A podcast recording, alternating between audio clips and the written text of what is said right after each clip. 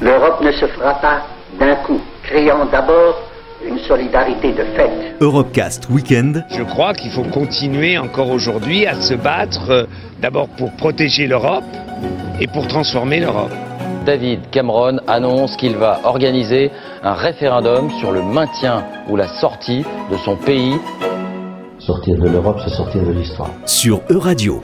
Ici, toutes les frontières s'estompent. Ici, tous les pays épris de justice et de liberté deviennent un seul et même pays, le pays des hommes. Il y a un vote protestataire parce qu'il y a de quoi protester. En choisissant Strasbourg, nous marquerons clairement qu'une ère nouvelle va commencer pour l'Europe. Présenté par Aurélien Frances. Bonsoir. Est-ce que vous pourriez nous servir une vodka tonique, un Bloody Mary et un daiquiri, je vous prie? Et puis quoi encore? Qui s'est caché ça avec un par couvert? On m'avait pas dit que c'était carnaval. Ici, c'est pas la cage aux folles. Vous vous êtes trompé d'adresse. On peut savoir d'où elles sortent, ces bonnes femmes? D'Uranus Est-ce que vous pourriez nous servir une vodka Non, on peut rien vous servir. Rien du tout. On n'a rien ici pour des gens comme vous. Que dalle cet extrait du film Priscilla folle du désert peut malheureusement ressembler à la réalité de nombreuses personnes transgenres. Si ce n'est le rejet, de nombreux préjugés existent, notamment chez les adolescents, des préjugés souvent liés à une méconnaissance de la transidentité. Le centre LGBT de Nantes intervient en milieu scolaire pour déconstruire ces idées reçues. Nous sommes au lycée Jules Verne avec des bénévoles du centre. On va commencer par un petit jeu. Les insultes. Alors, vous notez, voilà, une insulte, une injure, euh, celle qui vous choque le plus, celle que vous utilisez le plus, la première qui vous vient à l'esprit, ou la pire que vous connaissiez. Voilà, on ne saura pas qui a mis quoi, donc vous en faites pas, euh, lâchez-vous. Alors, fils de pute, va te faire enculer. Nique ta race. Alors, trans, c'est quoi une personne trans? Est-ce qu'il faut forcément changer de sexe pour ouais, être défini comme trans Alors c'est déjà, on va voir tous les termes qui existent autour de trans parce qu'il y a beaucoup de, de, termes différents. Il y a transsexuel. Les travestis. Voilà, on a travesti. Travelo, pareil. Travelo. Efféminé. Transgenre. transidentitaire aussi, transidentité. Alors déjà, c'est quoi la différence entre le, le trans et le travesti? Travesti, c'est juste euh, la tenue vestimentaire. Ah, c'est ça. Voilà. Euh, quand alors que le transsexuel, enfin, il a vraiment changé de sexe. Ouais. C'est comme c'est bizarre quand même. Est-ce que des trans, tu peux avoir C'est bizarre Non, c'est pas possible. Ouais. Qu'est-ce qui est bizarre euh, dans, dans, le fait de vouloir changer de sexe? Bah, C'est pas accepter son sexe natal. Faire des opérations payées et tout. Ouais. Est-ce que, est -ce que ça, on peut avoir des enfants après? Qu'est-ce qui fait qu'on qu qu vienne à se dire euh, est-ce qu'on peut être hyper assez homosexuel par exemple pour se dire euh... Je pense que ça n'a rien à voir. D'accord. Donc alors que, comment on, on, vient à se dire euh, bah, je vais changer de sexe tiens bah, des fois aussi, ça vient à la naissance, c'est-à-dire que j'avais vu un truc comme quoi il y avait un enfant qui était né hermaphrodite mmh. et là, on demande aux parents de choisir le sexe de l'enfant et en fait, par exemple, ils vont dire bah, garçon, mais en fait, au fond de lui, c'est une femme et ça sera toujours une femme. Donc là, dans ces cas-là, oui, c'est pas bizarre, mais enfin, c'est normal qu'il qu puisse même avoir, par exemple, une, une subvention pour pouvoir payer son opération. Qu'est-ce qui peut faire qu'on ne se sente pas bien dans son, dans son genre En fait, il s'agit tout simplement bah, d'un, comme tu disais, d'un ressenti. Les, les, personnes trans naissent avec le corps euh, physique d'un homme, mais vont se sentir femmes, être persuadées d'être une femme. Euh... Mais, alors c'est euh... bizarre quand on le voit, mais c'est vrai que ça, vraiment, ça doit vraiment être pas facile à vivre. Et cette incompréhension, ça va jusqu'à euh, bah, aussi un, un, rejet total de, du, du, corps. C'est-à-dire que si moi, euh, bah, je, à un moment, je me regarde dans la glace, je ne vais pas comprendre pourquoi j'ai des poils, pourquoi j'ai un pénis, pourquoi. C'est assez violent quoi, quand, quand, le corps grandit et que la puberté arrive. Du simple fait de changer d'apparence à l'opération de réattribution sexuelle, les formes transidentitaires sont nombreuses et les freins sociaux à ce changement peuvent être importants, notamment dans le milieu professionnel. Gwenola est enseignante, elle fait partie des 40 000 Français et des 200 000 Européens concernés par la transidentité. Ma direction l'a bien accepté. J'avais pris la décision, ça me paraissait logique. euh, de faire un changement au moment des grandes vacances. Euh, donc j'avais, j'ai averti euh, mon directeur au mois de juin. J'ai eu la chance de tomber sur quelqu'un de très bien qui m'a simplement dit bah écoute c'est pas facile ce que tu fais donc on va faire en sorte que tout se passe bien ici. J'ai expliqué néanmoins à mes collègues un petit peu quelle était ma démarche, pourquoi pour expliquer également que c'est quelque chose qui la transsexualité c'est quelque chose qu'on vit dès la petite enfance et que ça a été une longue période pour arriver euh, jusque-là. Donc ça a été bien reçu, bien pris. Alors c'est pas toujours évident pour les gens de passer du masculin au féminin, de tout comprendre, mais dans l'ensemble, ça s'est bien passé. J'ai fait un peu la même chose en étant moins expansive avec mes élèves. Hein, certains élèves euh, voilà, m'avaient connu une année en tant qu'homme et me revoyaient revenir au mois de septembre en tant que femme. Alors ça a été un peu difficile pour eux. Pour... Il y a eu quelques messieurs encore. Euh, au mois de septembre, octobre, puis après, ça a disparu, ils ont pris le pli, et puis pour aujourd'hui, il n'y a pas de doute, c'est madame, quoi. Ça a été bien reçu également. Mon regard sur moi, il n'a pas changé. Euh, maintenant, le, grand confort, la grande différence, c'est que je peux vivre euh, comme j'ai toujours eu envie de vivre, et je n'ai plus besoin de me cacher pour être moi, parce qu'avant, voilà, je me cachais pour... Euh, et c'est toute seule que je vivais euh, ma féminité. Je ne pouvais pas l'afficher. Donc aujourd'hui, c'est nettement plus simple, entre guillemets, pour ce qui est de. Bah, dans mon accord avec moi. Après, il y a, y a plein de complications à côté, mais dans l'ensemble, c'est, c'est très positif. Quoi. De toute façon, il arrive à un moment où on ne peut plus vivre dans un genre qui n'est pas le sien. C'est ce qui conduit à décider un jour de, de sortir de l'ombre et, et de changer totalement pour ma part, ça a toujours, toujours été une attirance vers tout ce qui est féminin. Euh, je regardais les filles étant jeune, mais ce que j'enviais, c'était d'avoir une longue chevelure, de pouvoir m'habiller comme elles, de pouvoir tout faire comme elles.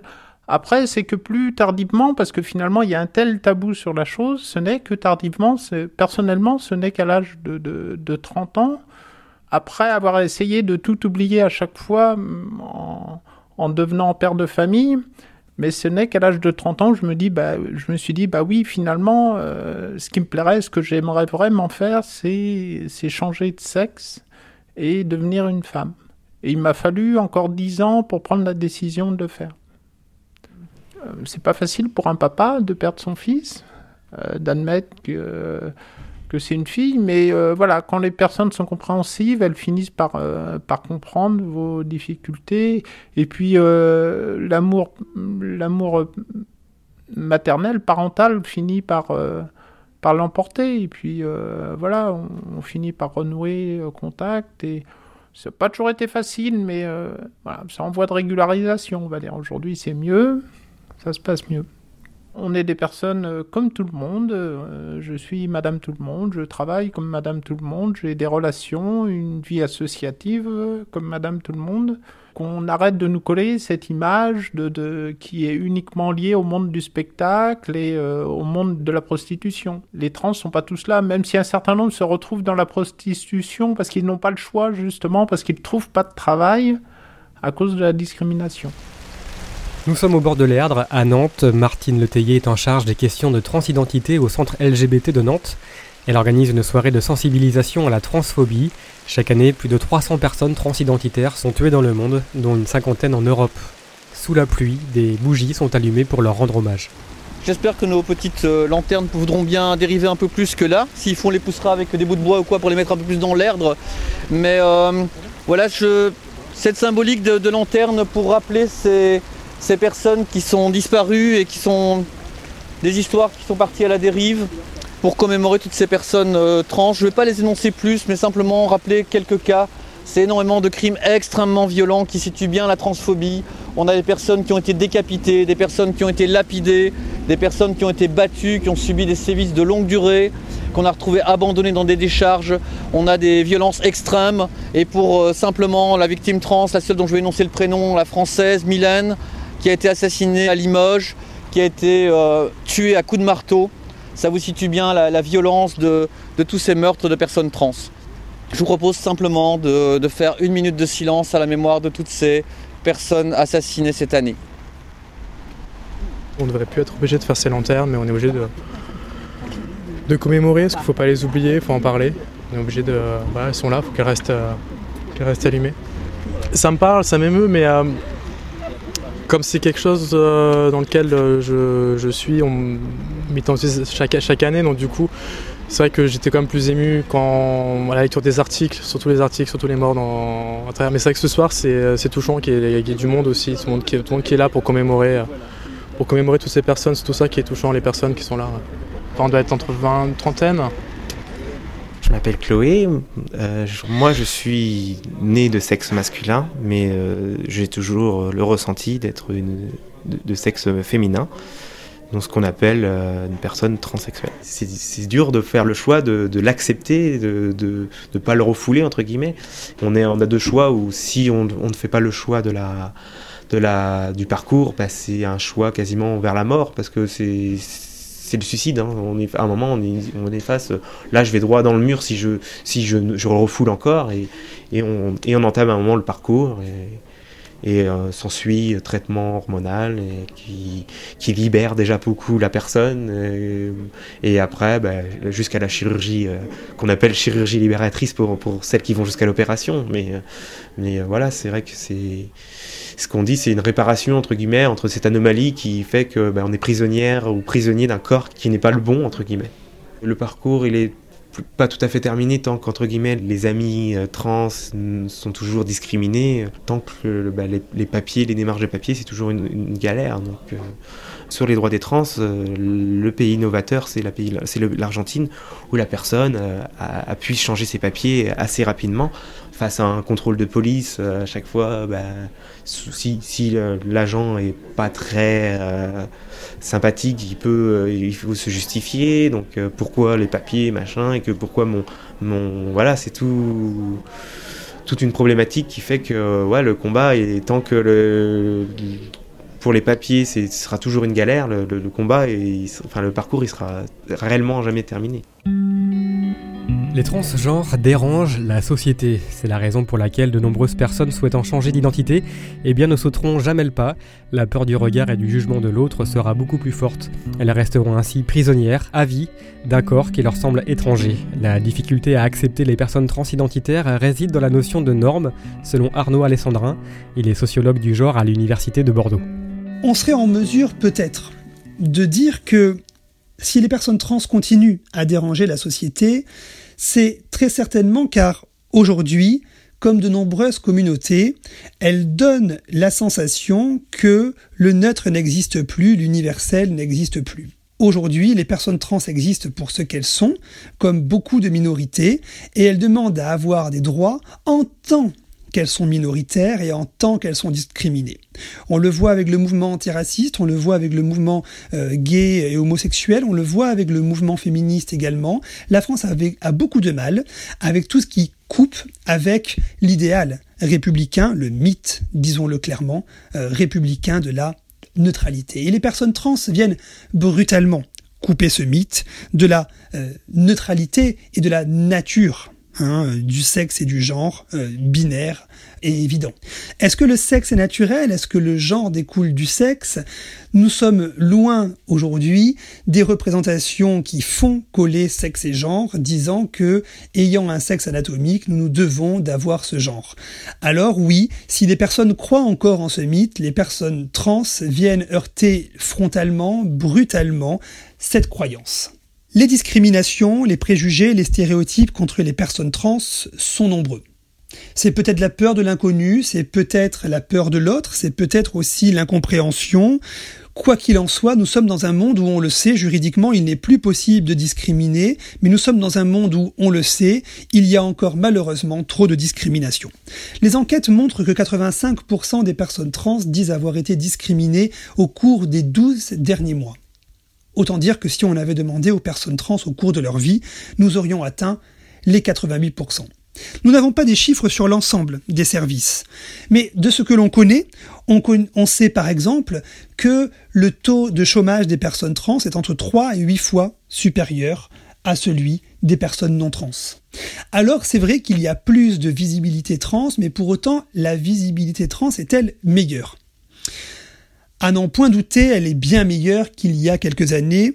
mais il subsiste encore dans bien des registres euh, des reportages, des séries, des fictions, encore un tas de préjugés, de représentations négatives sur ces personnes trans. Est-ce de l'hypocrisie?